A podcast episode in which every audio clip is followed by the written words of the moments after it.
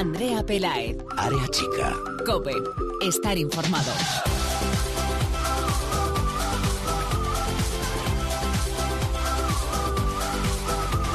¿Qué tal? Muy buenas, bienvenidos una semana más al espacio en cope.es para todo el fútbol femenino. Bienvenidos a Área Chica. Queda una jornada para el final, un final apasionante de liga en el que aún quedan cosas por decidir. No tenemos campeón matemático, Atlético de Madrid o Barça. Barça o Atlético de Madrid, uno de los dos será este domingo sobre las 2 del mediodía, nuevo campeón de la Liga Iberdrola. Tras el empate a uno del pasado sábado en el Mini Estadi, el Atlético de Madrid gana en el golaveraje particular y es líder y depende de sí mismo para alzarse con el título si iguala o mejora ante la Real Sociedad en el Cerro lo que haga el Barça ante el Levante.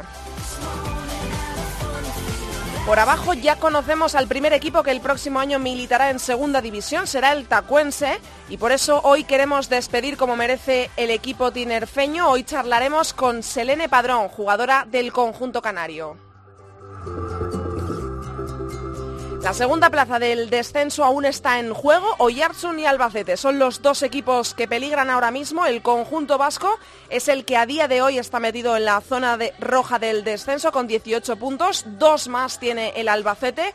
El equipo manchego tiene ganado el golaveraje a las vascas, por lo tanto, al Oyarzun solo le vale ganar al Zaragoza en casa y esperar a que el Albacete caiga ante el Betis en Sevilla. Cualquier otra combinación haría que el Oyarzun sea equipo de segunda división. Más protagonistas porque hoy Área Chica viene cargadito. El pasado fin de semana vivimos dos emotivas despedidas de dos jugadoras con mucha solera en sus equipos. Seguro que si solo menciono el conjunto ya saben a quiénes me refiero. Hablamos de la Real Sociedad y del Sporting de Huelva. Vamos a hablar, vamos a despedir y vamos a homenajear a nuestra manera hoy a Ainchane Encinas y a Jenny Benítez. Y en segunda división arrancaron los playoffs, por eso hoy Ceci Martín, además de ponernos al día de todos los resultados y de los próximos encuentros, viene con protagonista. Charlamos con el entrenador del equipo favorito para alcanzar la Liga Iberdrola. Hablamos con Jesús Níguez, Jesús Núñez, perdón, mister del Madrid Club de Fútbol Femenino. Después de todo esto, que no es poco, arrancamos, pero antes os recordamos que estamos en Twitter, somos arroba areachicacope y en facebook.com barra areachicacope. En la producción del programa hoy me acompaña Laura Rubio y a los mandos en la técnica está el gran Jaime García. Empezamos con el programazo que tenemos hoy. Vamos a escuchar un sonido para darle paso a esa primera entrevista de hoy que tiene mucho significado. Escuchen.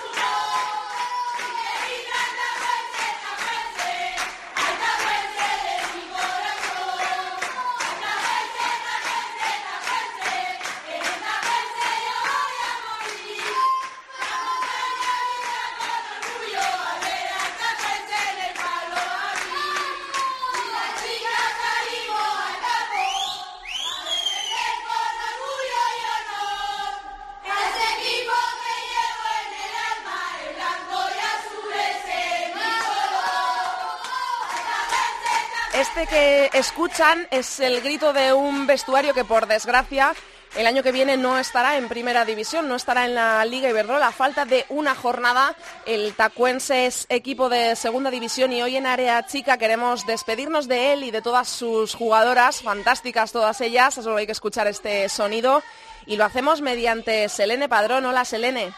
Hola, ¿qué tal?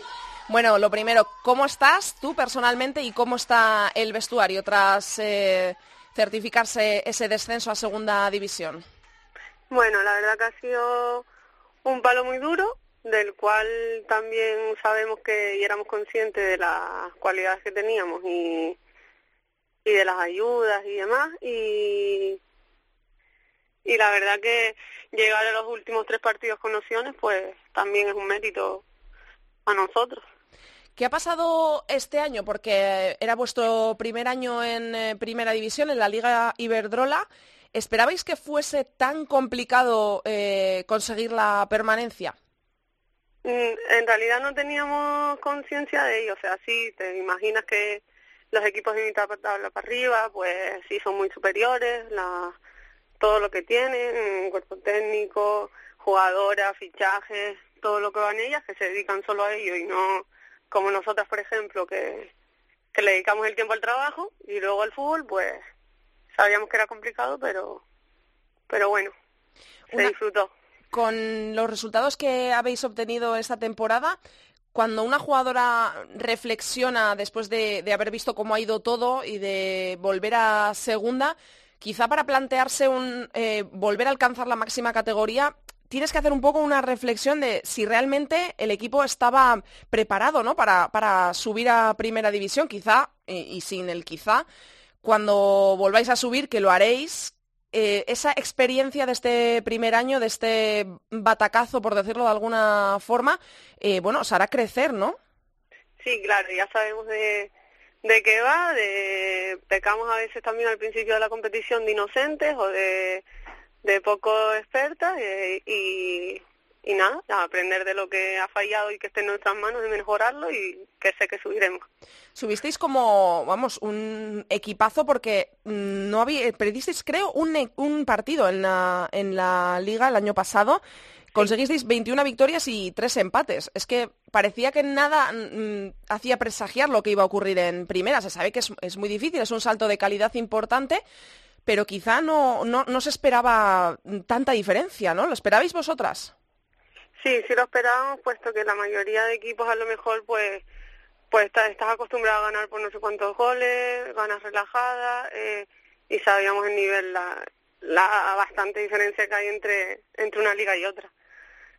¿Desde qué momento vosotras en el vestuario os empezáis a concienciar que puede llegar ese, me imagino que durante toda la temporada, eh, bueno, el descenso ronda vuestras cabezas porque sois un equipo recién ascendido y, en el primer año de un equipo en la máxima categoría, ya sea equipo masculino femenino, de lo que sea, siempre tienes el fantasma del descenso, ¿no? Porque eres el nuevo, ¿no? El nuevo de la clase, por decirlo de alguna forma. Habéis conseguido tan solo tres victorias este año, habéis estado solo cinco jornadas fuera del descenso de, de la zona de descenso, desde la jornada 10 habéis sido colistas, es que era prácticamente eh, la crónica de una muerte anunciada, ¿no, Selene? Sí, bueno, pero al final llevamos a los últimos tres partidos vivas, por así decirlo, y, y con opciones, que es algo que a lo mejor al principio, a mitad de temporada, cuando, cuando equipos te meten cinco, ocho, y ya ves que cada vez va siendo más complicado, pierdes contra equipos de, de tabla media hacia abajo, que están con nosotros, y al final llegar a los tres últimos partidos con opciones, pues la verdad que, que era algo que no esperábamos, pero que sí sucedió. Sin embargo, la otra cara del Tacuense en esas tres victorias ha sido que una la habéis conseguido ante el Betis, que es un equipo que juega muy bien, lo hace muy bien en, en su casa, le ganasteis en su casa por dos goles a tres Ganasteis al Levante, que ha estado en la zona alta de la tabla, no ha sido muy regular durante la temporada, pero eh, ha estado cuarto, ha sido cuarto, es cuarto. Ganabais partidos que parecía que no ibais a ganar, que quizá nadie eh, apostaba por el tacuense y ahí dabais el, palito, ganabais y todo el mundo decía, ojo, que el tacuense puede dar la sorpresa y lleva colista prácticamente toda la temporada, pero quizá puede salir de ahí en el momento en el que menos te lo esperes. Sí, sí, es así. ¿Vosotras qué pensabais en esos partidos? Cuando conseguisteis la victoria eh, ante el Betis o ante el Levante, ¿Qué, qué, pensabais? también la conseguisteis ante el Zaragoza, un rival también duro, y es que las hacíais eh, casi todas las victorias, dos de esas tres victorias las habéis conseguido fuera. ¿Qué pensabais vosotras? Siempre pensábamos que era, que era posible el salvarnos, el, el haber ganado al Betis la primera victoria en primera división, algunas de nosotras que llevamos muchos años peleando por ello, y después de todo lo que sufrimos en ese partido y haber conseguido la victoria, pues la verdad que fue muy emocionante. De hecho, la mayoría lloramos después del partido. Eh, fue algo, la verdad, que inexplicable. No sabría explicarte muy bien. El domingo os adelantasteis también al Albacete. Era un partido, bueno, ya, ya lo sabíais, a vida o muerte. Había ganado el español. Eh, os adelantáis, ¿qué pasa por vuestras cabezas en ese momento de, venga, que estamos ganando un rival directo, es el rival que tenéis inmediatamente por encima de vosotras? Eh, en ese momento vais ganando, ¿qué, se pasa por la cabeza de las jugadoras? ¿Euforia? Eh, ¿Tienes que mantener la calma porque igual se te va el partido, que, fue lo que ocurrió luego? Pero ¿qué, en ese momento, ¿qué, pensáis? Pues la verdad que pensamos, de hecho yo, eh, que nada, estábamos a un pasito de conseguirlo, de, de pues, darle más emoción a lo que quedaba de final de temporada. Pensábamos que se podía, teníamos que habernos amarrado a lo mejor quizás un poquito estar más tranquilas, eh, ayuda, estando más juntitas, no tener tantos nervios y en segunda jugada llegaron dos goles tontos, por así decirlo, pero bueno. Eh, después del partido, ¿ha costado mucho mm, subir el ánimo de tus compañeras, el tuyo? ¿Cómo ha estado el vestuario cuando ya erais equipo de segunda división otra vez? Hombre, no fácil porque como yo hablando de mí, por ejemplo, llevo muchos años en el equipo, esto para conseguirlo tuvieron que pasar muchos años, muchas excepciones, muchos, muchas ligas de ascenso. Pues nada, pues cuando ya ves que no has disfrutado lo que tú querías, eh, con compañeras con las que llevas años luchando, que sabes que quizás el próximo año pues pues no sigan o no tengan la oportunidad a lo mejor de, del tiempo que sea volver a conseguirlo y pues la verdad que mucha pena, pero pero no hay que seguir y volveremos más antes que tarde. Selene, uno de los eh, motivos eh, de este año en cuanto a resultados tan eh, irregular, ¿se puede, vosotros lo, achacáis también a tantos cambios de entrenador? Porque el equipo ha cambiado de entrenador en tres ocasiones, cambiasteis bastante con la llegada del último técnico, con la llegada de Emiliano Hernández, pero bueno, era muy difícil cambiar ya la dinámica negativa que traía el equipo. Eh, pero bueno, se cesó a Javier Márquez, que fue con el entrenador con el que ascendisteis. Eh, hace poco a Fanfi Herrera. Mm, ¿Qué es lo que ocurre? Nada, cuando las cosas no van bien está claro que es más fácil cambiar un entrenador que, que el resto de jugadoras o medio equipo, lo que sea. Entonces, pues no fueron las cosas bien al principio, se cambió, se intentó cambiar para mejor, pues no, no resultó ser así y apareció Emiliano los últimos cuatro partidos, que de hecho ojalá hubiese llegado antes. Vosotras os habéis, lo habéis notado también esto que se ha notado desde fuera con Emiliano, que se ha notado un cambio eh, en el equipo positivo. Yo no sé si también eh, hacía Mella pues que quedaba cada vez menos jornadas y vosotras eh, teníais que, despertar por alguna forma. Quizá en el vestuario vosotras también sentíais esa, esa presión o lo habéis notado dentro del vestuario. Habéis dicho pues lo que me acabas de decir tú, ¿no? Que ojalá hubiera llegado antes. Sí, yo, bueno, yo hablo de mí, por las compañeras no, no sé exactamente, pero sí que las cosas pues, fueron mal con el segundo entrenador y, y se hizo este cambio y la verdad que es genial, lo poco que, que he podido compartir con él y, y que he visto de mis compañeras también hacia él y el resto, pues, pues una persona que, que nos entiende, que nos apoya, que nos valora y que también sé que el día de mañana si no sigue con nosotras pues va a estar orgulloso de nosotras y no va a tener ninguna palabra efectiva. Selene, ¿qué te llevas de este año en Primera División de aprendizaje? De aprendizaje, pues aprender sobre todo de los errores, de, de también los partidos esos disfrutados, con victorias, con, con empates, con la afición siempre apoyándonos desde fuera, en taco, por la tele, escribiéndonos, gente que ni siquiera conocía, el que te vengan después de cada partido a abrazar a pedirte firma, no sé, fue algo súper especial, la verdad. Bueno, Selene, pues hay que pensar en la próxima temporada y que no dejar caer al, al club que tiene muchos años de, historia y de tradición futbolística y bueno, tenéis que montar ahora un equipo con la idea de, volver pronto a la élite, lo has dicho tú, ojalá más eh, pronto que tarde, que tenéis cantera, que tenéis afición y que tenéis muchas ganas, eso nos falta, así que tenéis todos los ingredientes para volver muy prontito. Sí, estoy convencida de ello. Cada vez estamos mejor, la cantera sobre todo, así que yo sé que pronto pues podré disfrutar con ellas y si no con ellas, pues disfrutar viéndolas. Sé que van a llegar y que llegaremos a, a lo máximo de nuevo. Pues desde Área Chica te deseamos a ti y a todo el equipo, el cuerpo técnico, a toda la afición del Tacuense que volváis pronto, que volvamos a escuchar ese grito que nos pone los pelos de punta en primera división y que mucho ánimo y mucha fuerza para la temporada de segunda que, se avecina. Muchísimas gracias a vosotros por apoyarnos. Gracias, Elena, por haber estado hoy con nosotros. Un besazo. Gracias, un Chao. Ahora vamos a seguir con las entrevistas, vamos a ir con nuestra segunda invitada de hoy. Ya veréis qué entrevista más bonita.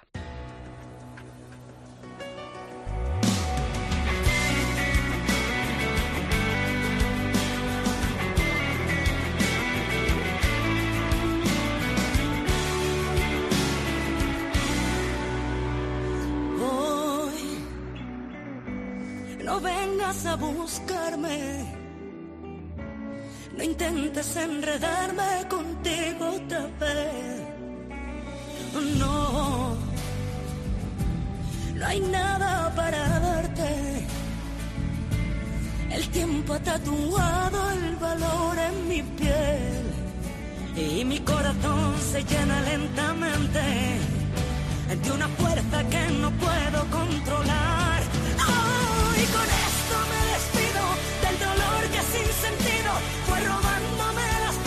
Pues con esto no, no nos vamos a despedir, vamos a saludar a nuestra segunda invitada. Antes vamos a saludar a mi compañera de entrevistas hoy, Lalu Albarrán, ¿cómo estás? Vaya canción triste que nos has cascado, ¿eh? Sí, pero es que un pajarito, que igual no eres tú, no sé, no sé, me ha dicho que a nuestra invitada le gusta mucho Malú, entonces tenía que poner Malú, es una despedida, yo soy muy melancólica, a mí cuando me, yo cuando me despido tengo que llorar, si no, no... Hay doblete de Malú hoy, yo creo, ¿eh? Hay doblete de Malú, sí, sí, sí, vamos Sí. a dejarlo ahí. Nuestra segunda invitada de, de hoy, pero nuestra primera en despedidas, dijo, me voy tras una carrera marcada por el trabajo, la constancia, el sacrificio y la lucha. Han sido 11 años, nada más y nada menos que se dice pronto, pero son 11 años dedicados al Sporting de Huelva y se despidió en su casa eh, la pasada jornada, el domingo. Ponemos Malú, ya lo hemos dicho, porque Lalu nos ha contado que a Jenny Benítez, nuestra invitada, le encanta. Hola Jenny, Hola, muy buenas tardes. ¿cómo estás? Muy bien. Bueno, 11 años, se dice pronto, ¿eh? Pero habrán pasado, ahora que te despides, para ti supongo que habrán pasado volando. Pues sí, ahora que lo piensas, ha pasado volando, la verdad, y la temporada sobre todo, que muchas veces dice no quiero que llegue el final, no quiero que llegue el final, pero pa- este año ha pasado volando. Ha sido tu último partido en casa, eh, lo solventasteis con victoria, homenaje. ¿Te lo habías imaginado así? El público aplaudiéndote, se levantaron, tus compañeras despidiéndote. Mm, ¿Te ¿Se imagina eso una jugadora cuando empieza en el fútbol? Decir, venga, voy a estar... mm, Quiero estar toda la vida en el Sporting de Huelva, pero nunca sabes por dónde te va a llevar la vida, pero entras en, en el club, te quedas 11 años y sales de, de esta forma, ¿no? Como una heroína, como una auténtica capitana de los pies a la cabeza con todo el amor de, de Huelva, del Sporting, de- del cuerpo técnico, de todo el mundo. ¿Te lo imaginabas? Eh, siempre sueñas con tener una despedida más o menos parecida, pero eh, nunca imaginé que fuese así, la verdad, y, y fue todo muy bonito, muy especial y se los, vamos, llevo agradeciéndoselo desde el domingo a todos. Oye, Jenny, y esta mañana, Jenny, cuando, porque yo he sido esta mañana, me he levantado y he puesto el YouTube y he visto un vídeo de media hora que me ha costado no llorar, ¿eh? Bueno, yo también lo he visto. ¿Te lo esperabas, Jenny? Porque yo me he quedado loca. el vídeo la verdad que me emociona mucho y, y han faltado más porque eh, hay eh, compañeras y amigas que no, no han podido enviarlo pero la verdad que me ha encantado el vídeo me emociona mucho estuve con, viéndolo con, con una amiga y estaba vamos casi siempre llorando y también riéndome porque hay anécdotas que son muy buenas Jenny, ¿por qué ahora? ¿En qué momento dices, eh, voy a hacerlo ahora? Después de 11 años ya considero que son suficientes, que ha llegado mi momento, cuelgo las botas. Porque yo hace cuatro años me lesioné de la rodilla. Eh, sí, desde el mismo día que me lesioné siempre he intentado luchar por recuperarme y estar lo mejor posible. Y ya el año pasado casi llego a estar como antes de la lesión. Y en verano, pensando y estando de vacaciones, dije que sería mi último año, que me quería retirar en el mejor momento de forma y que quería retirarme bien, que se lo debía, se lo debía al club. Esos cuatro, hace cuatro años, Jenny, yo sé que hace, hace cuatro años fue muy duro. Yo vi la pancarta en en el campo y he visto la frase final del vídeo. ¿Podrías explicar a la gente qué significa para ti esa frase y qué frase es? Quiero que la digas tú. eh, mirar al cielo y crecer eh, hace cuatro, cuatro años falleció mi madre y, y esa frase esa frase me acompaña desde hace mucho tiempo y creo que es como cada vez que la lees piensa que si si piensas en, en todo lo que ha luchado ella tú tienes que hacer lo mismo con un mínimo Oye, no vale esto, ¿eh? Yo soy muy sensible y, eh, a mí estas cosas, de verdad, ¿eh? me emocionan muchísimo. Irte a hablar, Jenny, es, mm, vamos, súper emocionante. Yo, eh, no sé, hemos visto el vídeo del que habla Lalu, vimos lo que ocurrió en el campo, vimos a tus compañeras con esas camisetas que ponían gracias, Capi, te mantearon. Es que yo no sé qué más se puede pedir, ¿no? No, no, no sé, ahora mismo si tú tuvieras que eh, imaginarte algo mejor o algo que te falte o algo que digas, eh, ¿qué sería? Porque esto es, es algo increíble. Hombre, siempre te falta algo, pero yo creo que, como ha dicho la, la frase que pusieron, Hmm. eh, para mí fue como si la tuviese al lado. Y creo que hizo, me hizo pensar en que estaba bien rodeada y, y es lo que yo quería, estar siempre bien rodeada de gente buena, de gente que, que luche y se sacrifique igual o más que yo y creo que ese momento para mí ha sido único, te hace recordar, ese día me hizo recordar muchísimas cosas y, y decir, todo ha costado pero ha merecido la pena. Yo sé, Andrea dice que qué más puedes pedir, pero yo sé que has pedido algo y quiero que lo expliques. Creo, has pedido algo con ese 19 que llevas en la espalda. Quiero que lo expliques. Pues eh, le pedí allí a la presidenta que el 19 formara parte del primer equipo, pero que fuera una canterana la que realmente portara ese número porque significa mucho para mí. ¿Has recibido algún mensaje que te haya sorprendido, que no te esperases, de, de despedida, algún eh, mensaje que hayas recibido y que fuera de alguien que, que no creías que fuera a estar en un momento así? ¿O todos te los esperabas? Mm, yo no sé, yo creo que con el paso de los años me he ganado el cariño de, la gente, incluso en, en campos donde ya no iba a volver a jugar, hay jugadoras del equipo contrario que se han venido y, y me han dicho que muchas gracias por haber comp- compartido campo con ellas y que me deseaban la mayor de la suerte y la verdad que eso te realmente te sorprende porque dentro del campo somos, somos rivales Pero fuera de ellos somos somos todas iguales. Y ya has dicho, Jenny, en contadas ocasiones que tu puesto está en el Sporting y que vas a seguir ahí. ¿Hay una oferta oficial de Antonio o de Manoli por ti? Sí, ellos eh, en el momento que yo decidí ya, bueno, decidí decirle que colgaba las botas, ellos me dijeron que sí, era estudiando el nivel 2 de entrenador y que me que con, si seguía así, si tenía ilusión, me ofrecieron hace unos meses llevar al equipo filial de la cantera, que está en segunda división. Eh, ¿Cuánta ilusión le hace eso a una jugadora que, que lleva toda la vida en el Sporting de Huelva? Pues muchísimas. Estoy, la verdad que ahora, ahora estamos hablando y eso con, con muchas de las niñas y estoy súper ilusionada. Yo creo que te ilusiona incluso muchas veces más co- como jugadora porque quieres dar siempre lo mejor y, y estar entrenando a, a unas futuras jugadoras de primera división, la verdad que me hace una ilusión enorme. Jenny, el fútbol femenino ha crecido muchísimo y yo he leído en alguna entrevista, no sé si fue a, a FoodFem, al medio de Lalu, o lo he visto a través de un tuit eh, de FoodFem y fue a otro medio, pero eh, he leído una frase que es que los, esto, estas mejoras en el fútbol femenino han llegado muy tarde para ti, que te da rabia esto. Sí, realmente me da rabia, pero también me alegra saber que, que poco a poco tanto la liga como la federación están apostando por el fútbol femenino. Yo creo que todos los equipos que tienen un equipo femenino se merecen el respaldo de la federación y de la liga y de sponsors como Iber- Iberdrola. Y a mí me ha llegado tarde porque decidí colgar las botas, pero lo he vivido con, con muchísimas ganas y con muchísima ilusión.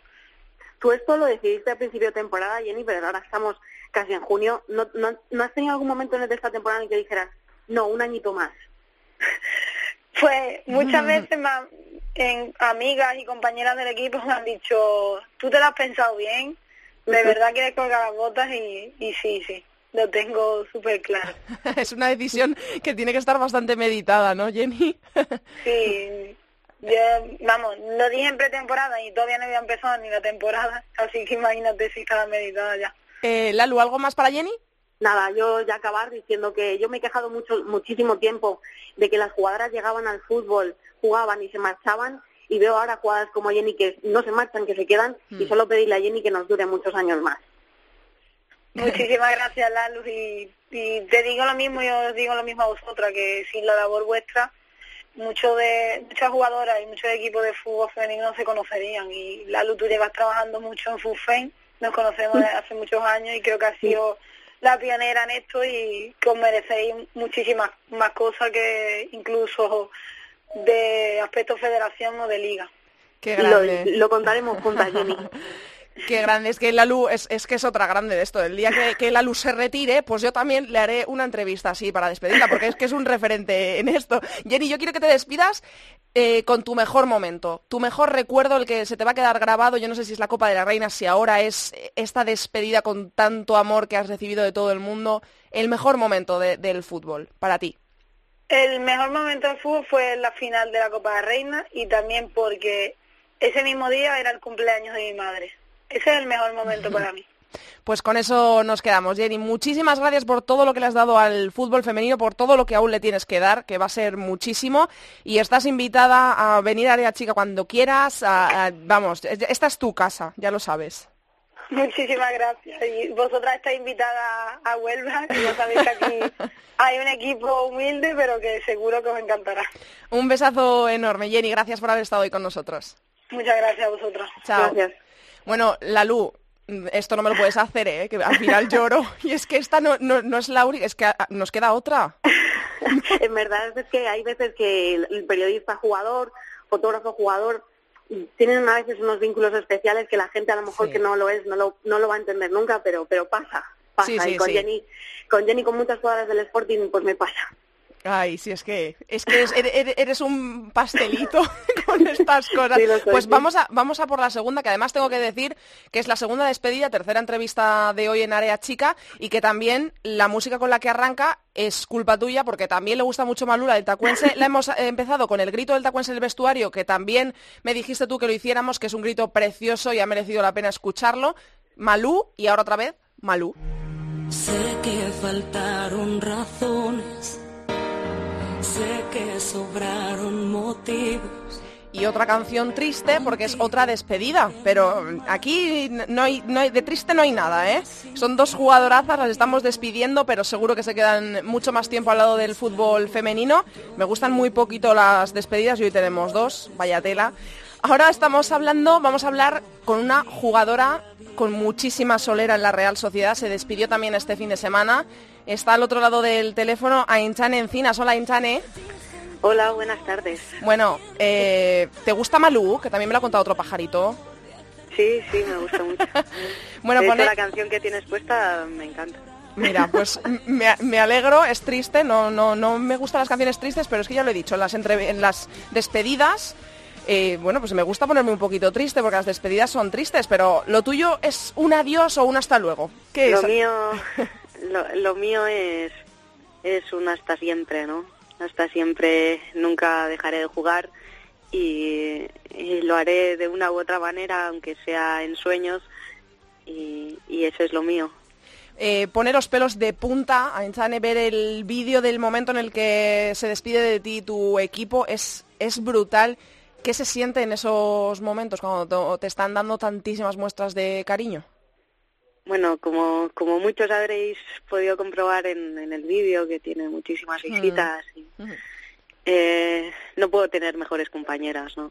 Eh, hicieron mi despedida muy, muy especial, precioso, eh, todo el, el recorrido, los abrazos, todo, y, y bueno, se siente cariño y, y se siente mucho respeto y, y para mí que llevasen las camisetas que tanto han significado para mí durante tantos años eh, fue muy muy especial. Eso es, Ainzane, tú cuando, cuando llegas al final de, te a todas las jugadas del Valencia y ves a todas tus compañeras con tus camisetas, ¿qué siente? ¿Qué siente una persona cuando, cuando recibe todo ese cariño? Bueno, me, me tenían en el centro del campo girada de espaldas a lo que estaban montando. Estaba montando un pasillo y bueno, cuando, cuando me di la vuelta y, y les pude ver con, con todas mis camisetas, con mi nombre, con, con aquellas camisetas de hace tantos años y, y pues, pues me sentí eh, bueno sobrecogida, no, no, no sabía cómo cómo reaccionar, eh, eh, no sabía qué hacer, eh, no sé, muy muy emocionante todo, eh, no sé, tuvieron una idea muy muy bonita que, que, que fue demasiado especial para mí. Tuvo que haber algún alguien especial que tirase más para esa sorpresa, Insane, seguro que tú lo sabes. Bueno, eh, supongo, supongo que alguna que alguna tiraría más, ¿no? Porque al final las ideólogas de estas cosas en el vestuario más o menos se sabe siempre quién son. Sí, sí, pero bueno, agradezco muchísimo a, a, todas y cada una de ellas porque porque fue sinceramente mejor que, que lo que nunca hubiera podido imaginar. Son 13 años eh, en la Real, es que es media vida, son 388 partidos. ¿Es duro tomar la decisión de irte? No es fácil, no es fácil, pero, pero sientes que llega el momento. Y, y hasta que te chocas con, con él, eh, eh, le das muchas vueltas y, y, y lloras. Lloras porque porque todo lo que has vivido ha sido magnífico, ¿no? Eh, son muchos años en, en la Real, llevo desde que el equipo eh, se creó, sí. eh, aquella niña que, que, que siempre soñó con jugar en la Real, eh, porque realmente cuando era pequeña pues no existía ni el equipo, pues pues eh, se ha convertido en la, en la, en la niña que, que ha jugado en la Real y, y no sé, hay, hay cosas que, que se cumplen, ¿no? Como, como termino mi despedida es jugar da sueños, pues los da, los da, hay muchos. Y, y llevas toda la vida ahí, nadie más, como ya hablábamos con Jenny en la, en la entrevista anterior, que ella tenía un deseo especial con su dorsal, nadie ha vestido el número 20 de la Real femenina. ¿Tú tienes algún deseo con tu dorsal, Insane? Eh, retirada del dorsal o algo así. no, hombre, ah. pedir que lo lleve a alguien especial o va a ser va a ser raro ver un 20 que no sea Insane. Eh, supongo, incluso a mí se me hará eh, raro que, que alguien que no sea yo lo lleve, ¿no? Pero pero bueno, eh, entiendo que, que, que cualquier compañera que lo lleve pues pues lo hará muy bien, ¿no? Eh, nadie más lo ha vestido. Mm. Eh, fui eh, pudiendo elegir cualquier número, elegí ese y, y con ese me he mantenido hasta el final, ¿no? ¿Qué, ¿Qué planes tienes ahora, Insani? No sé si tienes algún plan de futuro próximo en el club, si, porque tienes ahí tu otro lado que aparte de futbolista tienes un alma de escritora increíble, porque publicaste un libro, ¿verdad? Tienes un libro publicado, Latidos de, de futbolista, que son relatos cortos en los que cuentas un poco pues tu, tu experiencia ¿no? en, en, un vestuario de fútbol. Escribiste una carta de despedida brutal que se hizo viral en las redes sociales. Eh, Estás más cerca de ese lado de escritora, de seguir en el fútbol. Cuéntanos un poco si tienes algún plan eh, de futuro próximo. No quiero pensar demasiado, ¿no? En, en tener planes fijos. Eh, yo, bueno, pues habitualmente doy clases de dirección de equipos en la escuela de entrenadores.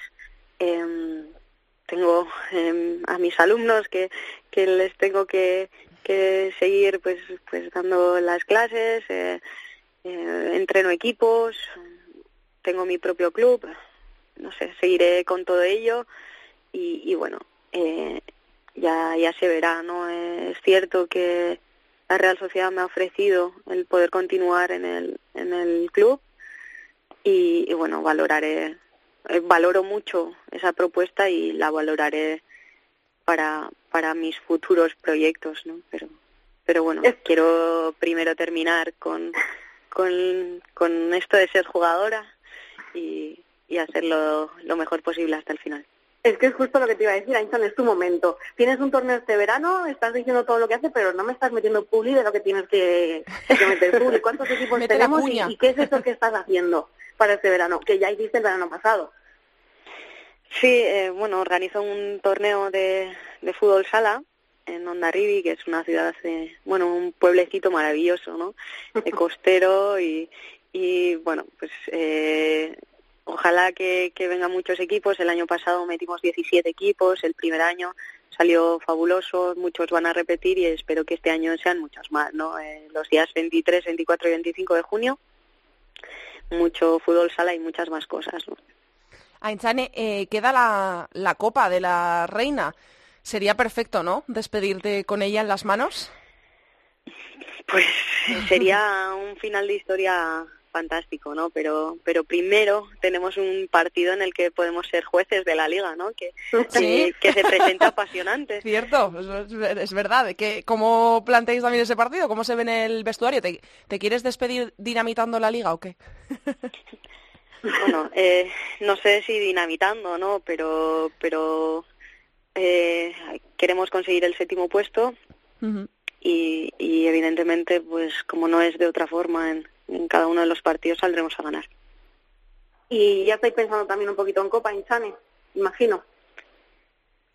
Sí, al final, bueno, eh, tenemos muchas ilusiones puestas en, en hacer un buen papel y, y hemos trabajado mucho, ¿no? Eh, nos ha costado arrancar este año, eh, no ha sido un año sencillo en, en aspecto, en ese aspecto, en, en resultados, pero, pero bueno, eh, tenemos la clasificación y, intentaremos hacer un papel eh, bonito.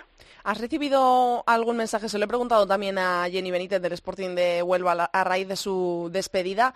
¿Has recibido, imagino que muchísimos mensajes, alguno que te haya sorprendido? ¿Todos te los esperabas? Eh, porque es un momento en el que te felicita o te, bueno, te dice adiós gente que en el campo es rival, que luego fuera, pues eh, eso no, no existe, pero yo no sé si has recibido algún mensaje que hayas dicho, mira, este no me lo esperaba, me hace especial ilusión haberlo recibido. He recibido muchísimos mensajes de, personas que, que, en ningún momento me, me, imaginaría recibir. ¿no? He recibido muchísimo cariño, muchísimo afecto y, y me he sentido eh, muy valorada con cada uno de los mensajes y muy especial. ¿no? Eh, recibido mensajes de políticos, de, ¿Sí? de, gente que, que, no esperaba, de verdad, que, no, que no esperaba que, que estuviesen pendientes de, de pues, de una despedida. ¿nos puedes, ¿Nos puedes dar algún nombre? bueno, con, con que mires las redes sociales es, es muy fácil, ¿no? no quiero hacer aquí apología de ningún tipo, pero, pero sí he recibido muchísimos mensajes de entrenadores que tuve hace años, de, de compañeros de colegio que, que ni siquiera sabía que seguían esto, de personas que, que comenzaron a seguir el, el bueno el fútbol eh, eh, femenino por mí, ¿no? Eh, pues esos mensajes pues te tocan un poco dentro, ¿no? Que, que haya personas que, que se engancharan a esto, pues pues por conocerme a mí o, hmm. o porque querían pues una trayectoria parecida a la mía o les hacía especial ilusión por algo así pues pues me, me ha hecho sentir estos días muy muy especial Lalu algo más para Insane yo la despediré este fin de semana, eh, despediré en persona, pero bueno, darle las gracias por todo lo que ha hecho, porque en verdad eh, Einstein siempre ha tenido un guiño, a lo mejor en un momento en el que ya no lo sabía, pero yo lo necesitaba. Y, y, la verdad es que para mí ella es especial porque creo que tiene tantos guiños que, que ella no se da cuenta de la energía que desprende, ¿no? Y solo darle las gracias, desearle lo mejor y que, por supuesto, que nunca nos falte, porque creo que gente como Ainzane nos falta, y mucho. eh, Ainzane, yo quiero que te despidas con tu mejor momento de tu carrera en la Real, lo que vayas a recordar con más cariño.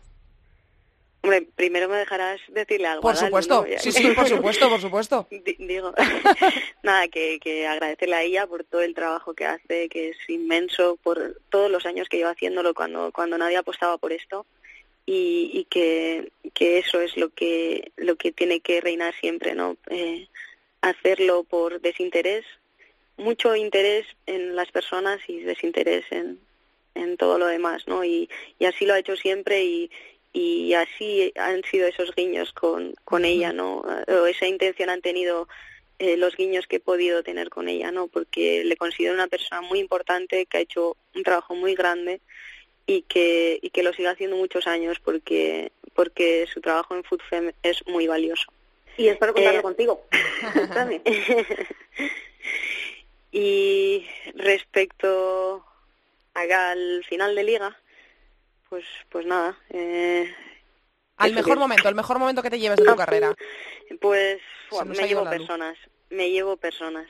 No, no me llevo otra cosa que, que, grandes amigas, grandes amigos, eh, personas que, que he conocido gracias a esto y, eso es lo que prefiero llevarme, ¿no? Pues eh, con eso nos quedamos. Ainzane, muchísimas gracias por haber estado hoy en Área Chica, por haberte, habernos dejado hacerte este pequeño homenaje ¿no? a nuestra manera y que ojalá te quedes al lado del fútbol femenino muchos años más, que como ha dicho como ha dicho Lalu, gente como tú es necesaria en el fútbol femenino. Muchísimas gracias, de verdad. Gracias a ti, Ainzane. Besazo.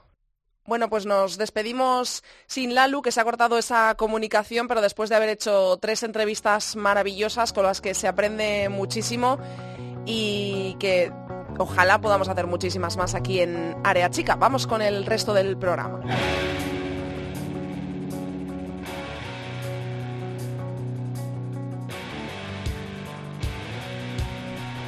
Hora de aprender con la tertulia de Área Chica y nuestros tertulianos. Hoy son dos chicos, hoy no hay voces femeninas, salvo la mía, en la tertulia de Área Chica. Saludo a David Orenes de Eurosport y Esfera Sports. Hola David. Hola, muy buenas. Y también saludo a Borja Rodríguez, que esta semana curra por dos en la tertulia y en su sección de FoodFem Internacional. Hola Borja. Hola Andrea, hola David. Bueno, chicos, vamos a empezar una pequeña pincelada de lo que esperáis de esta última jornada de la Liga Iberdrola. Se acaba y aún hay dos cosas por decidir. El título de Liga, Barça o Atlético de Madrid, uno de los dos se lo va a llevar, lo tiene más de cara el Atlético de Madrid. Y el último puesto para el descenso, para irse a segunda división, se juegan eh, este puesto el Oyarzun y el Albacete. Yo no sé cómo lo veis de cara a los partidos que tienen en, esta última jornada. Eh, bueno, si pensamos en el título, yo creo que es verdad que son los rivales de Barça y Atlético, no se juegan nada ahora mismo, pero sí que es cierto que, que, bueno, es la última jornada, la Real lo quiere, supongo que lo querrá hacer bien ante el que es el líder de la liga, el Levante se quiere despedir seguramente de su afición con una victoria, eh, yo creo que no, no, pueden dar nada por hecho, aunque es cierto que el Atlético de Madrid tiene, tiene muy muy cerca el primer título de su historia. Es curioso porque el Barça eh, para mí ha firmado una muy buena temporada, tanto en Champions como en Liga, y al igual que la temporada pasada, y se va a ir de vacío en los dos torneos lo más probable. Borja. Pues mira, yo para empezar creía que el Barça iba a ganar en el Mini, me parecía que llegaban yo también en una euforia por la Champions y por los resultados que habían obtenido y me sorprendió mucho que, que, además que no aguantaran físicamente el envite del Atlético. Bueno, yo creo que es verdad lo que dice David, que, que no pueden dar por ganar los partidos los dos, ambos, pero yo creo que sería muy raro ¿no? que, que, el Atlético no ganara en el Cerro del Espino a, la Real Sociedad y, y, lo mismo el, el Barça en Levante, ¿no? Eh, sobre el descenso, pues la verdad es que un poco dramático todo, ¿no? Eh, parecía que el español estaba hundido hace unas semanas, eh, han empezado a ganar partidos, otros empates, todos a la misma jornada, resultados muy raros y, y bueno, pero quizás es cuando, cuando más lo necesitas, cuando sacan los resultados, así que no podemos descartar que ninguno de los dos gane o que ambos ganen. Es que ha estado todo en un pañuelo, en cuatro puntos ha estado la última, la zona baja en las últimas jornadas y es que una victoria te puede salvar del descenso. Eh, aparte de ese resultado del que hemos hablado del Mini, ¿os sorprendió algo más de este partido? Porque bueno, el Atlético de Madrid no se puede negar, jugó a lo suyo, jugó a lo que tenía que jugar, sacó uno de los dos resultados que le valían para poder ser campeón de liga. Uno era fijo, que era la victoria, otro era tenerlo todo de cara para la última jornada, que ha sido el empate. El Barça dominó eh, en los dos arranques de los dos tiempos, pero como digo, el Atleti hizo lo que tenía que hacer. Yo no sé si el Barça podía haber hecho algo más. ¿Cómo lo visteis vosotros esto, David?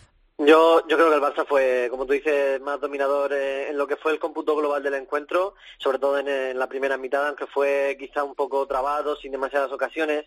Yo creo que era muy difícil pillar a cualquiera de los dos equipos desprevenidos porque se respetan mucho y, eran conscientes de, la, dificultad y de, lo que suponía ganar ese partido, lo que era prácticamente el título. En esa situación yo creo que, que el Atlético de Madrid quizás estuvo ahí más más serio, más, más eh, con los nervios templados y, y sabiendo que, que, bueno, que un gol eh, le aseguraba prácticamente tener eh, ventaja en la última jornada de liga. Lo de ese gol de, del Atlético, en ese error de, de Patri en el penalti, pues provocó que el Barça se lanzara por el partido y, bueno, eh, tuvo el gol de Jenny, pero sí que es verdad que, que yo creo que, en mi opinión, el Barça mereció más, aunque sobre todo lo intentó a través de tiros desde fuera del área. Le, le costaba mucho penetrar en el área, en el área del Atlético. Borja. Pues yo creo que, que Villacampa realmente eh, tenía desde hace muchas semanas planeado el partido, porque la verdad es que yo pensaba que en algún momento el Barça, pues al final en uno de los dos arriones que, iniciales que decías, eh, que pensaba que iban a meter algún gol, porque bueno, están en casa, esa euforia de pierdes en Champions contra el PSG, pero no pasa nada, es una euforia, metes 13 goles a lo Jackson, pues supones que, que, va en algún momento eh, el gol va, va, va a llegar, ¿no? Pero al final el Atlético pues eh, demuestra, ¿no? Que si no creo que ha empatado los dos partidos contra el Valencia y, ha ganado y ha empatado uno al Barça y, el otro lo ganó en el, en el Calderón, que compite muy bien, que plantea muy bien los partidos Villacampa y que mm, no solo es pues talento físico, sino que trabaja muy bien los partidos y, bueno, pues a un Barça que, como decía Chavillón hace unas semanas, si lo hacen todo bien, son superiores a estos equipos, pues hay un equipo ahí, incluso el Valencia que le ha competido muy bien los dos partidos, que, que se lo tendrían que hacer mirar, ¿no? Pero temporada muy buena del Barça, que al final es verdad que los títulos es lo más importante, pero bueno, ahí está. Eh, ¿Os sorprendió en el 11 de Ángel Villacampa Marta Corredera en el banquillo? A mí sí, a mí sí me sorprendió porque Marta Corredera, bueno, viene, siendo titular, eh, con la baja también de Andrea Falcón, eh, se suponía que era titularísima y una jugadora clave mm. y bueno, esa esa ausencia quizá, pues pues yo supongo que, que, intentó más velocidad con otras jugadoras y que prefirió a Marta Corredera para una segunda parte en la que en la que seguramente haría falta más experiencia. Borja, ¿a ti? Sí, yo pienso igual que David, ¿no? Eh, yo creo que sorprendió un poquito a todos Corredera, pero bueno, viendo el planteamiento del Atlético también se entiende. Pero que una jugada pues como Corredera, ¿no? Sobre todo como dice David, faltando a Andrea, Falcón, que, que, cambian desde la banda, pueden meter centros, pueden tener uno contra uno y marcar unas diferencias, sí, sí que es sorprendente que, que, que no estuviera en el equipo titular, pero como el Atlético planteaba otro tipo de partido, quizás pues era la opción lógica. ¿Y cómo lo veis en esta última jornada? Porque el Atlético, ya lo hemos dicho, lo tiene todo en su mano, juega en casa, juega ante la Real Sociedad, que no se lo va a poner nada fácil. La Real Sociedad está en puestos de Copa de la Reina y además está peleando por el séptimo puesto con el Rayo Vallecano, ahora mismo es octava la Real pero no digo que perder, pero es que el Atlético de Madrid ha empatado el doble de partidos que los que ha empatado el Barça. Ha empatado seis durante la temporada y el Barça ha empatado tres. El empate, si el Barça gana, no le vale al Atlético de Madrid. ¿A quién veis favorito? El Barça juega fuera, lo hace ante el Levante, que aunque está arriba en la tabla, que es cuarto, no nos termina de convencer a nadie. De hecho, puede perder la cuarta plaza si pierde y gana el Athletic de Bilbao. ¿A quién veis favorito? Uno en casa, otro fuera, pero uno con más probabilidad de empatar porque ha empatado más partidos, otro con menos. ¿Qué mm, pasa? No, a ver, claro, eh, en realidad son dos rivales que, que sí que están en Copa de la Reina, que, que sí que han demostrado que ambos pueden ganarle a cualquiera pero como vimos al Levante también en la primera vuelta, que, que se dejó llevar frente a rivales de altura como Barça o Atlético, mm. eh, si no me equivoco creo que perdí 5-0 o algo así, eh, el Levante yo creo que en este tipo de partidos se, se desinfla totalmente y, y, aunque es verdad que, que se ha asegurado esa, esa cuarta plaza, eh, no, no le veo un rival para, para el Barça, quizá la Real eh, la veo un poco mejor, aunque sí que es verdad que el otro día perdió 0-4 contra el Valencia. Y, y en, el caso de que cualquiera de los dos podría sacar un empate, yo lo vería más factible en la Real. Más que nada por, por los nervios que pudiera tener el, Atlético de Madrid por el hecho de, de, jugarse lo que se está jugando. Pero, pero vamos, después de una temporada en la que, en la que han sido muy sólidas y, y que no han cedido ni una sola derrota, me extrañaría mucho también que, que se dieran un empate. Borja. A ver, yo creo que el Levante, pues lo que dice David, ¿no? Ha demostrado que a veces se desinfla en partidos grandes, ¿no? Yo, quitando Atlético, Madrid y Barça, no me gustaría a mí enfrentarme ni a Valencia ni a Real Sociedad. Me parecen dos equipos muy correosos eh, que, que lo dan todo y, eso, y muy combativos. Yo no, no, me gustaría, ¿no? Recuerdo, creo que fue que ganó 1-0 en la primera vuelta, en un, creo que era un partido de estos eh, polémicos porque empezaba a las 10.45 que el césped estaba un poco mal y creo que solo el Atlético solo ganó 1-0 o algo así en, en allí en, en el País Vasco. Mm, bueno, pues, ¿por qué no? Puede sacar algo la Real Sociedad, ¿no? ¿Qué pasaría si la Real Sociedad, por ejemplo, se adelanta eh, en el cerro y, te puede venir un drama encima? O, cómo les afecta eso? Porque yo entiendo que ellas esperan ganar el partido, entre comillas, no fácil, pero ganarlo. Ganarlo bien. ¿Qué pasaría si, si se adelanta la Real Sociedad, no? Claro, un drama tienes que gestionar. Ahí esa es la gran pregunta, ¿no? Claro. Y lo último, en el descenso, llega el Oyarsun en una situación complicada porque viene de ser goleado en Vallecas por siete goles a uno y el Albacete, sin embargo, viene de ganar. Los dos se enfrentan a dos rivales muy cercanos en la tabla, también eh, al lado, vamos, no muy cercanos. El Real Zaragoza, el Zaragoza Club de Fútbol Femenino y el Betis. ¿A quién veis favorito para el descenso? Yo es que creo Vamos, favorito, es un poco raro decir favorito para el descenso. ¿A quién veis mm, con más posibilidades de salvarse? Sí. Eh, yo creo que bueno que en estas situaciones el factor psicológico es determinante. El Albacete viene de ganar un partido mm, totalmente épico que estaba mm, prácticamente defendido ante el colista y luego acaba remontando con un gol en el 86, jugando además con una menos. Eh, yo creo que, que bueno que además le valdría un empate, creo, eh, ante el Betis porque tienen con la vera ganado. Eh, por lo tanto, yo creo que, que, por moral y por y por el hecho de que le valen dos resultados, yo creo que es favorito el Albacete. Lo que hace es que viene de un 7-1, eh, no hace mucho perdió 3-0 contra el Barça, eh, entre medias perdió contra la Real, un empató, perdón, un partido contra el Real que tenía ganado. Yo creo que han sido mm, varios golpes seguidos de moral eh, mm. contra un Albacete que, que en cambio sí que sí que viene reforzado por esa por esa victoria en extremo. Borja. Uh, hombre, favorito es el Albacete, pero mm, a ver, eh, el Betis es un equipo complicado de ganar y más en casa, ¿no? Querrán despedirse bien y es verdad que el Albacete depende de sí mismo, pero lo Yarsum, a ver, no sé si es que a mí me gusta mucho, pero eh, el campo, Juan en casa, ese campo huele a, a, drama, huele a mito, ¿no? Con ese césped así un poco irregular, huele, huele a, posible remontada, ¿no? No, no veo por qué no pueden ganar, ¿no? A Zaragoza no se juega nada, así que tengo la sensación de que... De que va a haber pues, cositas. sí, porque lo ya... Sí, ese campo transmite algo diferente al resto que son ciudades deportivas o algo, ¿no? Transmite a historia.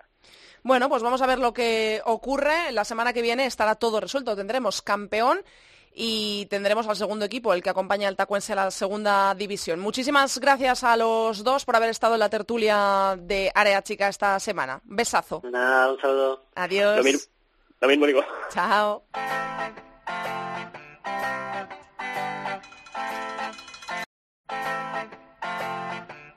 Andrea Pelaez. Área chica. Cope. Estar informado.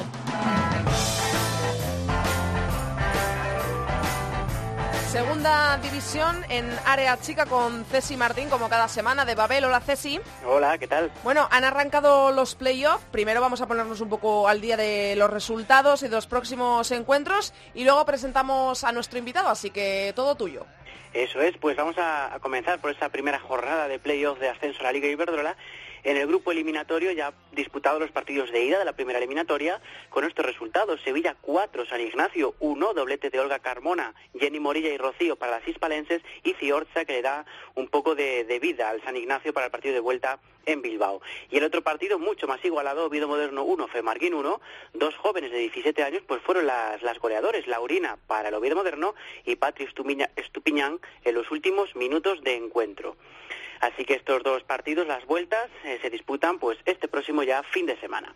Y en lo relativo al grupo de tres, pues primer partido y primera victoria para el Madrid Club de Fútbol Femenino, que ganó por cuatro goles a cero al Sporting Plaza de Argel de Alicante. Goles de Patri Máscaro por partida doble, Marta Carro y la joven Mabel Ocolle. Y precisamente de este Madrid Club de Fútbol Femenino pues tenemos protagonistas, ¿verdad, Andrea? Sí, lo tenemos y además un muy buen protagonista porque vamos a hablar con Jesús Núñez, que es el entrenador del Madrid Club de Fútbol Femenino, que ya lo has dicho, goleó en su primer partido de playoff.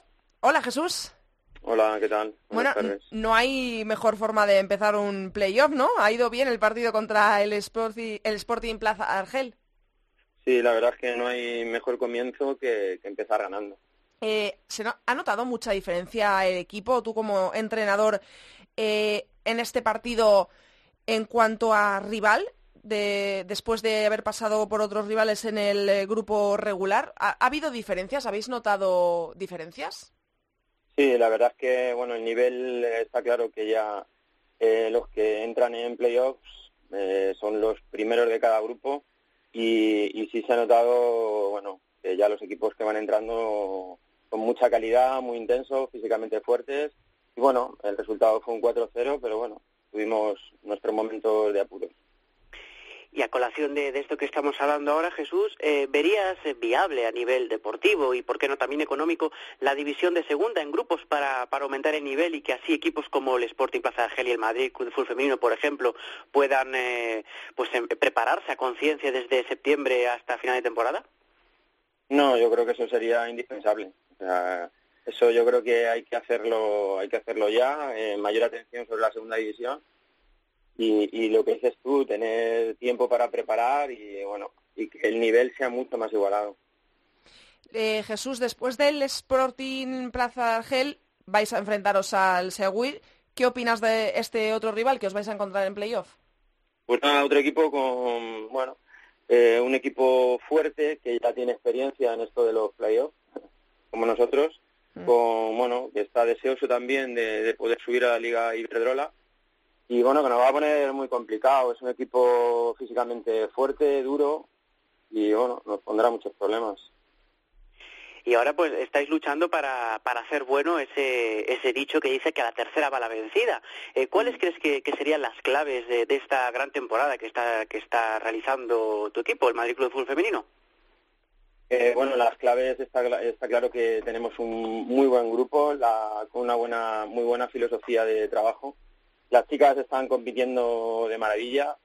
Eh, ofensivamente somos un gran equipo y bueno, defensivamente eh, las jugadoras trabajan fuerte y bueno, de ahí que, que los resultados estén yendo como están yendo en caso de que, de que finalmente se supere esta fase de grupos y se consiga el ascenso a la Liga Iberdrola, debido pues al gran nivel ¿no? que atesoráis en vuestra plantilla, con jugadoras con experiencia en primera y de mucha calidad. Eh, dos preguntas. La primera sería si crees que sería necesario cambiar excesivamente el bloque en caso de subir, que algunos equipos sí que lo han hecho hasta, hasta esta hora. Y lo otro sería cuál sería el objetivo en caso de, de subir a la Liga Iberdrola. Bueno, la primera pregunta, eh, Independientemente de que, bueno, como tú comentas, tenemos una gran plantilla. Y es cierto y no se menciona que, nos han ayudado mucho las, chicas de, la cantera y de hecho nos siguen ayudando. Y eso, bueno, ha aportado mucho, mucho para este año. Eh, yo creo que la base tiene que ser, tiene que ser la misma en el caso de que, de que el equipo ascendiera porque este equipo, independientemente de que suba o no a primera división, podría estar compitiendo, se lo puedo asegurar, en primera división. Jesús, eh, ¿qué fue lo que te hizo decidirte por eh, apostar por el proyecto del Madrid Club de Fútbol, que sin ninguna duda eh, es un proyecto ambicioso, ahora mismo estáis luchando por, por conseguir ese pase a primera, pero ¿qué fue, qué tiene de especial este equipo para que decidieras apostar por lo que apuestan ellos? Bueno, pues para mí era un reto y es un reto, vamos, muy grande el poder conseguir subir con este equipo. Yo ya hace tres años, bueno, eh, eh, trabajé en el Atlético de Madrid, en Primera División. La verdad es que, bueno, eh, terminé muy contento con la experiencia y de hecho tenía muchas ganas de volver al fútbol femenino. Y bueno, esta propuesta era inmejorable en todos los aspectos y sobre todo las ganas y la, humildad que hay en el club para, para intentar subir a primera. Y bueno, si eso se acompañaba de hacer un, un gran un gran equipo, sobre todo muy vistoso, que, que la gente se enganche con este fútbol femenino. Pues mira, Jesús, que nos ha salido la mente porque la siguiente pregunta precisamente que teníamos planteada era precisamente sobre la cantera, sobre esa, porque es un equipo que cuida mucho la cantera y que aporta muchas opciones a las selecciones nacionales inferiores incluso. entonces la pregunta va a tenor de si crees que precisamente será esta base la que hará crecer el club o si por el contrario, en caso de que el Madrid Club de Fútbol Femenino pues consiga escalar la clasificación, haréis como otros equipos que buscará más jugadoras de fuera. ¿Dónde crees que se decantaría la filosofía del Madrid Club de Fútbol Femenino? Mm, yo mi filosofía y, si Dios quiere yo sigo en este club eh, va a ser trabajar con la cantera. Eh, de hecho, bueno, si, somos capaces de subir a primera división, nuestro preferente eh, eh, subiría a segunda división, o sea, imagínate, la estructura del club sería perfecta. Y bueno, para estar compitiendo con equipos como el Atlético de Madrid, Rayo Vallecano, independientemente de los presupuestos de cada club, pero bueno, este fútbol femenino es muy agradecido y trabajando bien, las, las chicas esforzándose se consiguen muy buenos resultados. Lo has mencionado antes, Jesús, que has estado, has pasado por el Atlético de Madrid. La última pregunta va un poco pues por la actualidad de la primera división. ¿Ves al Atlético de Madrid campeón de liga este fin de semana? Sí, sí, indudablemente yo creo que sí. Eh, el empate del otro día se va a hacer muy bueno y yo sé que hay equipo, hay grupo y también hay unas ganas inmensas. es el objetivo que, que bueno, que, que yo lo, lo empecé a vivir esa, con esa ilusión que, el equipo fue creciendo y vamos, yo creo que no va a, no va a haber duda de que, de que va a quedar campeón de liga. Bueno, pues eh, muchísimas gracias Jesús por habernos atendido hoy aquí en Área Chica. Os deseamos toda la suerte del mundo para esa vuelta y esos playoffs para ascender a Primera División. Pues muchas gracias. Muchísimas gracias a ti. Ceci, a ti también muchas gracias por habernos puesto al día una semana más de la Segunda División, en este caso ya de los playoffs de ascenso. A vosotros y a la semana, pues todavía más, que ya se resuelven dos eliminatorias. Sí, sí, a ver quién tenemos el año que viene en la Liga Iberdrola. Un besazo, Ceci. Otro. Chao. Chao.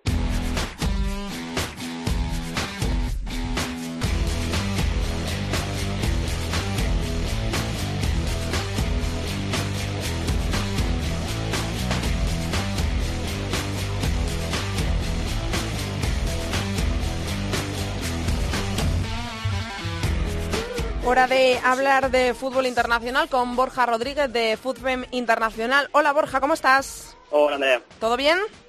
Eh, sí. Vamos a hablar de fútbol internacional, como siempre, con tu masterclass semanal en Área Chica. Ha sido una semana agridulce para nuestras españolas por el mundo con más noticias, quizá no triste, pero no del todo felices. Países Bajos, Francia y República Checa eran nuestros principales focos de atención. Pues tú decides por dónde empezamos, no sé si por Ámsterdam, ¿son campeonas ya de liga nuestras Sara Willy? Pues por orden cronológico. Uh, pues no, la verdad, tendrá que, ser este fin, de, eh, este fin de semana, este viernes en concreto, que jugarán contra el Lado La Haya, que se proclamen campeonas pues uh, tanto Ana Romero como Elisa Arasona, que el pasado viernes tuvieron la oportunidad de ganar la liga, pero un partido que merecieron ganar, pues se complicó un poquito con un empate a uno y él, estuvo, él se lesionó en un centro, que, no me equivoco, en un centro que, que pues no bloqueó muy bien y en la caída pues parece ser que se hizo daño, no terminó el partido, pero bueno, uno a uno, quizás les hubiera gustado celebrar el título pues como el Ajax había ganado, había ganado al Olympique de Lyon y se metía a la Europa League, pues yo creo que la ciudad había pues como un buen ambiente y creo que quizás hubieran, les hubiera gustado ganarlo el pasado viernes. ¿Qué más eh, nos tienes que contar sobre Países Bajos? Vamos a hablar por Francia, vamos a empezar por Francia, yo creo, porque de la tierra de los tulipanes nos vamos a ir a la del Ródano, a Lyon, donde tuvimos el primero de los tres enfrentamientos que tendremos estas semanas entre el Olympique y el PSG. ¿Cómo viste ese partido? ¿Podrá suceder algo eh, parecido en la final de la Copa que recordemos es este viernes? Uf, pues si, se parece el partido al de, al de este sábado, pues muy difícil lo va a tener el PSG, que, realmente pues cometió unos errores en la primera parte contra Lyon muy groseros en defensa y se vio con en 30 minutos habían encajado tres goles. Patrice Ler se cargó a Vero Boquete y metió a Esperiset para, porque bueno, ya daban el partido por perdido. Y la única buena noticia para el PSG, entre comillas, mala en general para el fútbol femenino, es la lesión de Alex Morgan, que se pierde seguro, acaba de decir el Olympique de Lyon que se pierde seguro la, la final de Copa y vamos a ver si llega a la final de Champions. Uh, el PSG tiene que hacer algo porque, bueno, esto confirmaba que tienen que ganar la Champions para meterse la temporada que viene, pero tienen que hacer algo porque la sensación es que el ahora mismo que el Olympique de Lyon se va a llevar los tres partidos. Y de la capital de la seda y la gastronomía francesa nos vamos hasta la costa mediterránea porque tenemos que hablar Qué bien, qué alegría del Montpellier, de nuestra española por el mundo Virginia Torrecilla. Es la más feliz de este fin de semana. Sí, Virginia Torrecilla, otra jugadora buena que sale de, Mallorca y la verdad es que em, se, suele hablar muy poco. De hecho, en Francia se hablaba más de Alex Morgan y, y quién podían fichar el Lyon y el, desastre del PSG que realmente de la noticia, que era que el Montpellier, que siempre pasa por debajo del radar, se ha metido en, la Champions la temporada que viene, un equipo que eh, pues Quizás le falta alguna cosa, pero tiene mucho talento. Ayer Kachawi eh, la ha nombrado la, mejor jugador joven, joven y sorpresa de la liga. Tiene a Black Stenius, está Torrecilla mismo, Yanis Caimán es un equipo que, que, tiene talento, pero que bueno pasa por debajo del radar y, bueno, pero ha conseguido meterse en Champions, cosa que el PSG todavía no. Eh, tal cual. Seguimos viajando por Europa y esta vez eh, llegamos a Bohemia, donde para nuestra desilusión y desgracia la rojita volvió a caer otra vez volvió a caer ante Alemania y lo hizo en los penaltis también, que es una forma bastante dolorosa de perder una final como la del europeo. ¿Qué te ha parecido esta Eurocopa Sub-17? Pues una Eurocopa, pues sub-17 como siempre, diferente a los mundiales eh, de la misma categoría, porque los mundiales tenemos todos los partidos televisados, así que en la Eurocopa normalmente tenemos alguno de la fase de grupos, una semifinal y una final. Se puede ver menos y sobre todo, pues Eurosport tiene, tiene tendencia a cubrir más a Alemania o a Francia que, que a a España.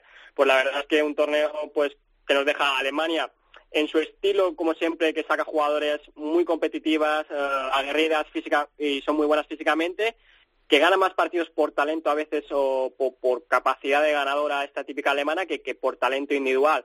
Y España, pues eh, muchas joyas, Claudia Pina, Candela Andújar, que ha marcado muchas diferencias, Laia Alexandre, que se lesionó contra me que Corea la República Checa, pero que, pudo volver a jugar el torneo. Uh, sensaciones de que Alemania y España dominan la categoría, que están un paso o dos por encima del resto, diferentes estilos. La lástima es que siempre ganan las alemanas, que quizás son las que la final piensas, hemos jugado mejor, hemos propuesto más, pero al final siempre se ganan ellas y siempre los penaltis últimamente. Y bueno, por último, nos tenemos que ir brevemente, nos tenemos que pasar por Alemania y por Inglaterra, porque allí se han dado otras dos noticias eh, bastante grandes, ¿no?, en esta jornada. Pues sí, ya tenemos campeón en Alemania. Un, Wolfsburgo perdió con Friburgo, un partido que la primera parte tendrían que haber ganado sobradamente. Eh, sí que es verdad que eh, lo confirmó Ralf Kellerman, el entrenador del Wolfsburgo, que no querían decirle a las jugadoras el resultado de, que estaba teniendo el Bayern, porque si el Bayern ganaba eran campeonas y su partido no importaba, pero el speaker del campo del Friburgo pues lo soltó justo cuando salían y entonces ya abandonaron el partido mentalmente y bueno, se proclamaron campeonas y las fiestas ahora con las historias de Instagram pues a veces es un poco censurable lo que se ve por allí. Y nada, y en Inglaterra 35.000 mm, espectadores eh, acudieron a ver la final de la, de la FA Cup en Wembley. Uh, récord, ¿eh? Sí, récord. Eh, lo que el partido fue horrible porque realmente el Manchester City enseguida sentenció un partido que, creo que el Birmingham City no estaba preparado para, para semejante escenario, para lo que se le vino encima y enseguida se, definió la final y, pues no tuvimos ese partido. Bueno, pues repasado todo el panorama internacional de la semana. Ya estás en paz con nuestros oyentes. Pues eso yo. Gracias, Borja. Te escucho la semana que viene. Hasta la semana que viene. Un besazo.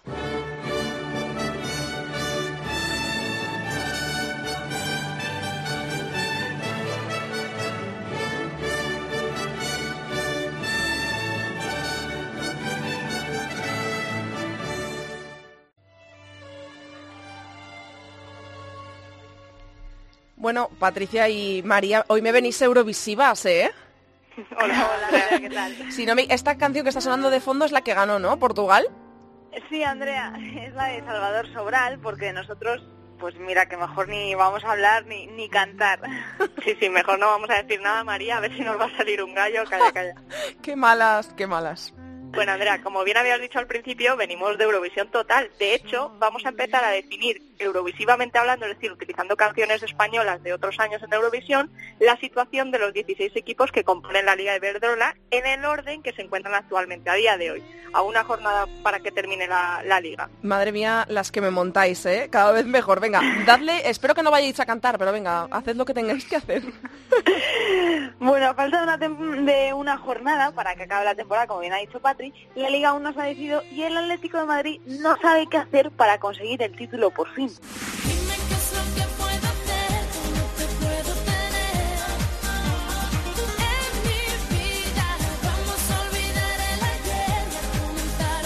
Bueno, la canción Dime de, de Beth de 2003, que todo el mundo hemos bailado, todo el mundo conocemos, ¿eh? Pero bueno, volvamos a la liga.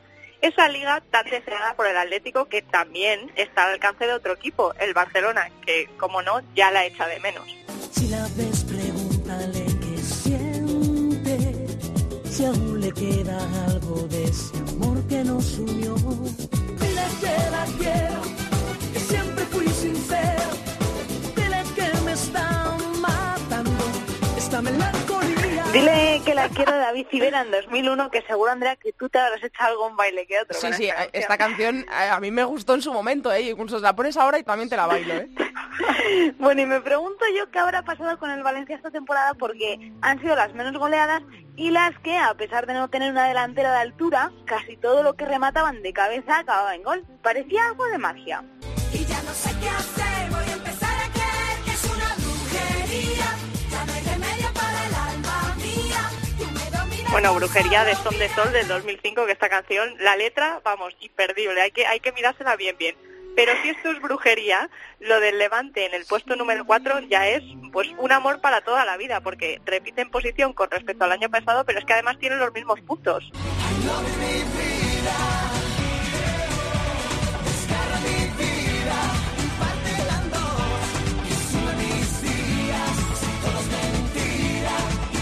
I Love You Mi Vida de Nas en 2007. La siguiente canción es para el Athletic, que este año ha ido un poco a la deriva si comparamos con cómo terminó la temporada pasada.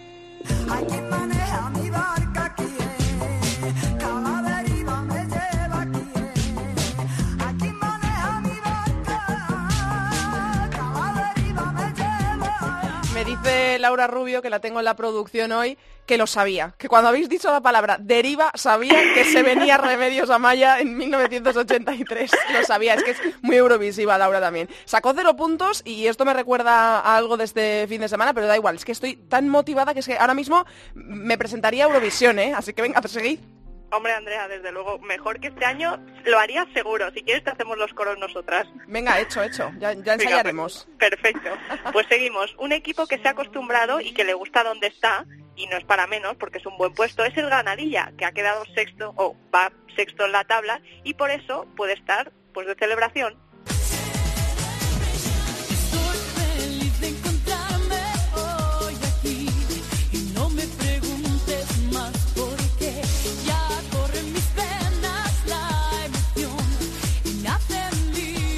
Ay, nuestro Heroes Living a Celebration, ¿eh? ¿Quién no conoce esa gran canción de nuestra Rosa de España? Pues esta fue en 2002. Y bueno, el siguiente equipo que hay que nombrar es el Rayo, otras que también festejan el estar en la Copa de la Reina y que desde que llegó Natalia Polos en Navidades están un poquito más felices. Estando contigo, contigo, contigo, de pronto me siento feliz. Y cuando te miro, te miro, te miro, y olvido del mundo.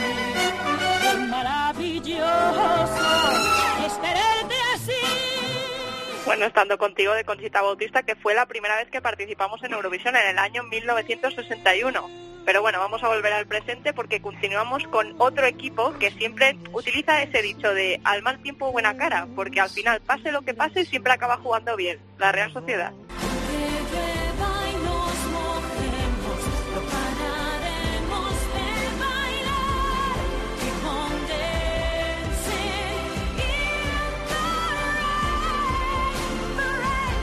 Esta era Ruth Lorenzo con Dancing in the Rain en 2014.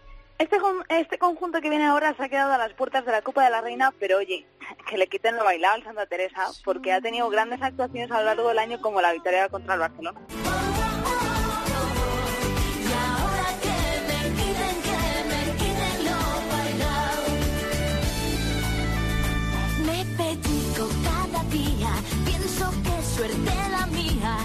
estoy bueno, esta era Lucía Pérez del Festival de 2011, pero volvemos de nuevo a esta jornada, esta última de este fin de semana, porque eh, hubo momentos emotivos, dos despedidas, y una de ellas fue la de Jenny Benítez, del Sporting de Huelva, que deja el club después de 11 años. La verdad es que las onubenses la echarán de menos. Ahora tienes que marcharte. No me quiero separar.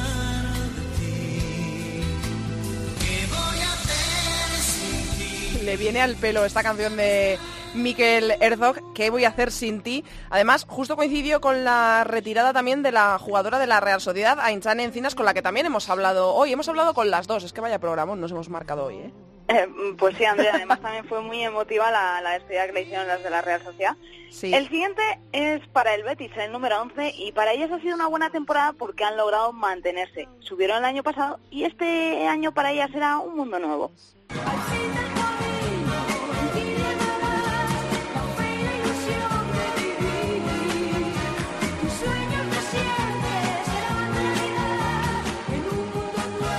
Bueno, pues la gran Karina, ¿quién no se acuerda de ese baúl de los recuerdos? Claro. Pero con esta canción en Eurovisión quedó segunda en 1971. Pero volvemos a la liga. En esta liga hay alguien que a pesar de haber cambiado de nombre, sigue siendo el mismo. Sí, sí, tú, el Zaragoza.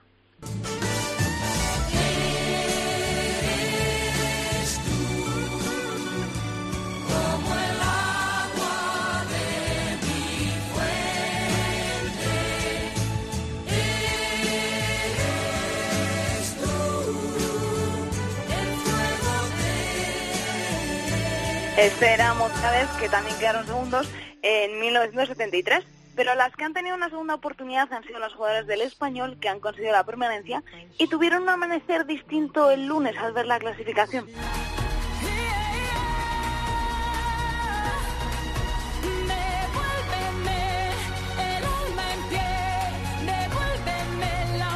Bueno, el amanecer de nuestra Durne, este no se nos olvida, ¿eh? la verdad. No, no, no, no. Pero, pero tampoco, Andrea, hay que olvidarse de la actual zona roja, porque aún queda un puesto por conocerse y el Albacete se quiere quedar en primera división.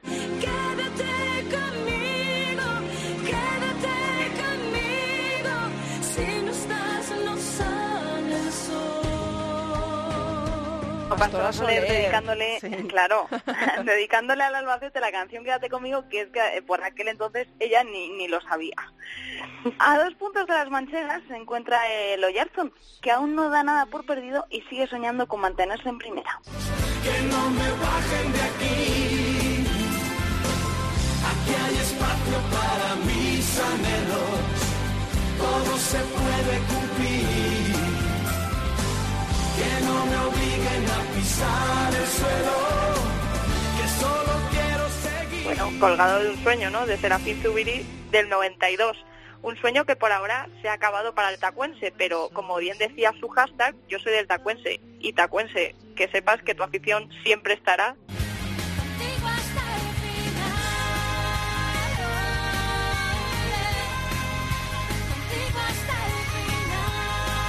Qué gran sección la de esta semana, de verdad, chicas. Tiene un curro espectacular porque habéis buscado cada canción, la habéis enlazado con cada equipo. Grandes, ¿eh? Enhorabuena de verdad a las dos. Ha quedado precioso, súper divertido como queda vuestra sección cada semana.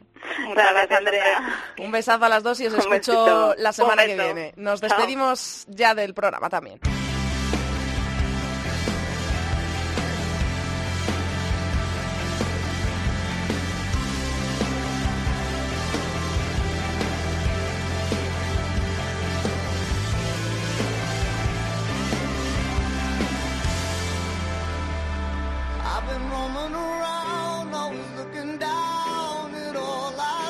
Hasta aquí ha llegado el decimonoveno programa de Área Chica. Hasta aquí toda la actualidad del fútbol femenino. Os recordamos que nos podéis encontrar en Twitter, somos arroba areachicacope y en facebook.com barra areachicacope. Os recordamos los partidos de este fin de semana. Aún no hay horarios confirmados.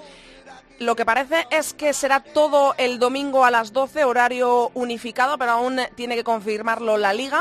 Los partidos son los siguientes, Tacuense Sporting de Huelva, Betis Fundación Albacete, Athletic de Bilbao Español, Oyarzún Zaragoza. Este puede decidir la zona baja de la tabla junto con el, el partido del Albacete.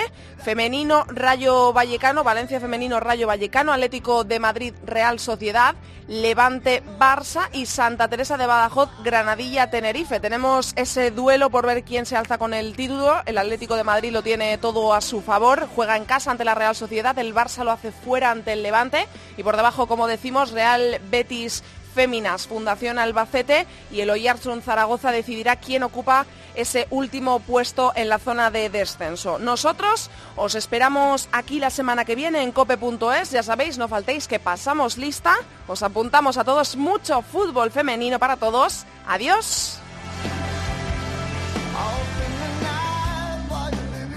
Andrea Pelaez. Área chica. Cope. Estar informado.